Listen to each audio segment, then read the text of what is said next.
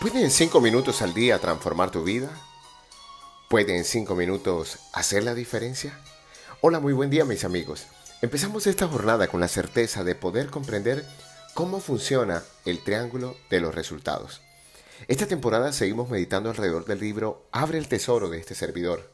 Y el siguiente capítulo de nuestra obra se llama precisamente El triángulo de los resultados. Y con este damos inicio a la parte práctica y de aplicación del libro. Como es habitual, vamos a empezar con la historia de este término.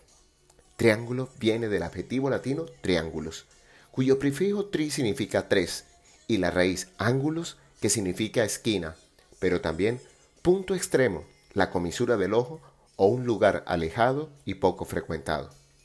Un triángulo es una figura geométrica de tres lados y tres ángulos.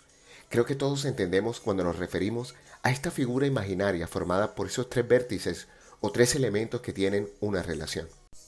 Pero ¿sabías que también es la representación de algunos elementos espirituales y una de las figuras básicas del enneagrama? Pues bien, el triángulo en la antigüedad se le conocía como el ojo de la providencia o también llamado ojo que todo lo ve. El ojo panóptico o delta luminoso es un símbolo interpretado como la vigilancia y providencia de Dios sobre la humanidad. Se encuentra relacionado con el ojo de Ra, aunque también llamado ojo de Horus del antiguo Egipto. Sin embargo, se diferencia de él porque el ojo que todo lo ve ordinariamente se encuentra inscrito dentro de un triángulo con uno de sus tres vértices hacia arriba y con la mirada abajo.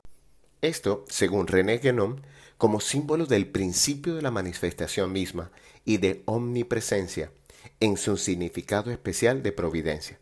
El símbolo ha sido usado dentro de contextos religiosos como mágicos y forma parte del símbolo masónico. El ojo que todo lo ve comparte la simbología básica del ojo en cuanto relacionado con la vista, la luz, la sabiduría y el espíritu, por lo que su historia está relacionada con el uso de este símbolo dentro de las religiones históricas y la mitología antigua.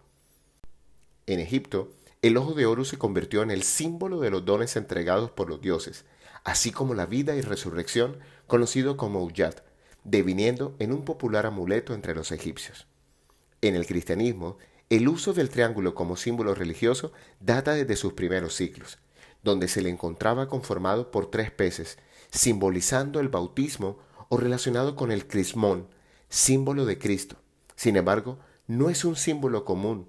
Solo hasta el siglo VIII y IX comenzó a usarse como un símbolo de la Trinidad, en la forma de un nimbo que rodeaba las cabezas de las representaciones antropomórficas de Dios, especialmente del Padre, volviéndose una representación común en Grecia e Italia hacia el siglo XV.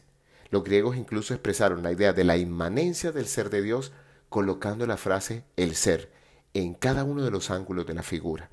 La incorporación del tetragrama y del ojo dentro del triángulo fue una creación propia del arte renacentista, al que se le ha dado el significado de la omnisciencia y la omnipresencia de Dios Padre, relacionándolo con el pasaje del Nuevo Testamento que se encuentra en la primera carta de Pedro 3:12, pues los ojos del Señor miran a los justos.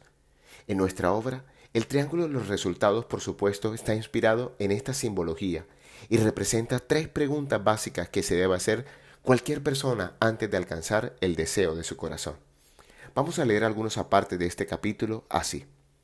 El primer gran reto en la consecución de una meta o un objetivo es la claridad de qué.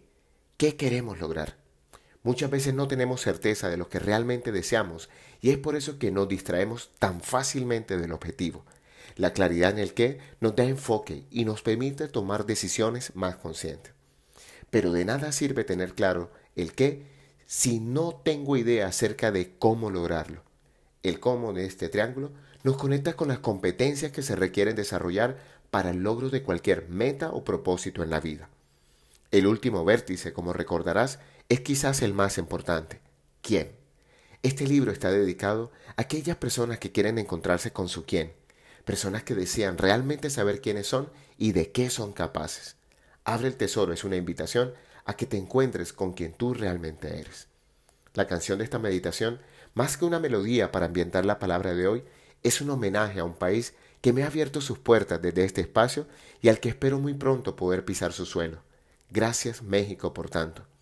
Aquí está Talía y los Babies en una canción que se llama así, Triángulo. Hoy te habló tu amigo Luis Gabriel Cervantes desde el lugar de Midas, para recordarte que cuando dedicas 5 minutos al día para ti, te conectas con ese ojo que todo lo ve. Síguenos en nuestras redes sociales, arroba Luica Cervantes y arroba el tesoro, y haz parte de nuestra comunidad. Pregunta por los precios especiales del libro y de la conferencia virtual Abre el Tesoro. Un gran abrazo y recuerda, frotando tus manos, algo bueno va a pasar.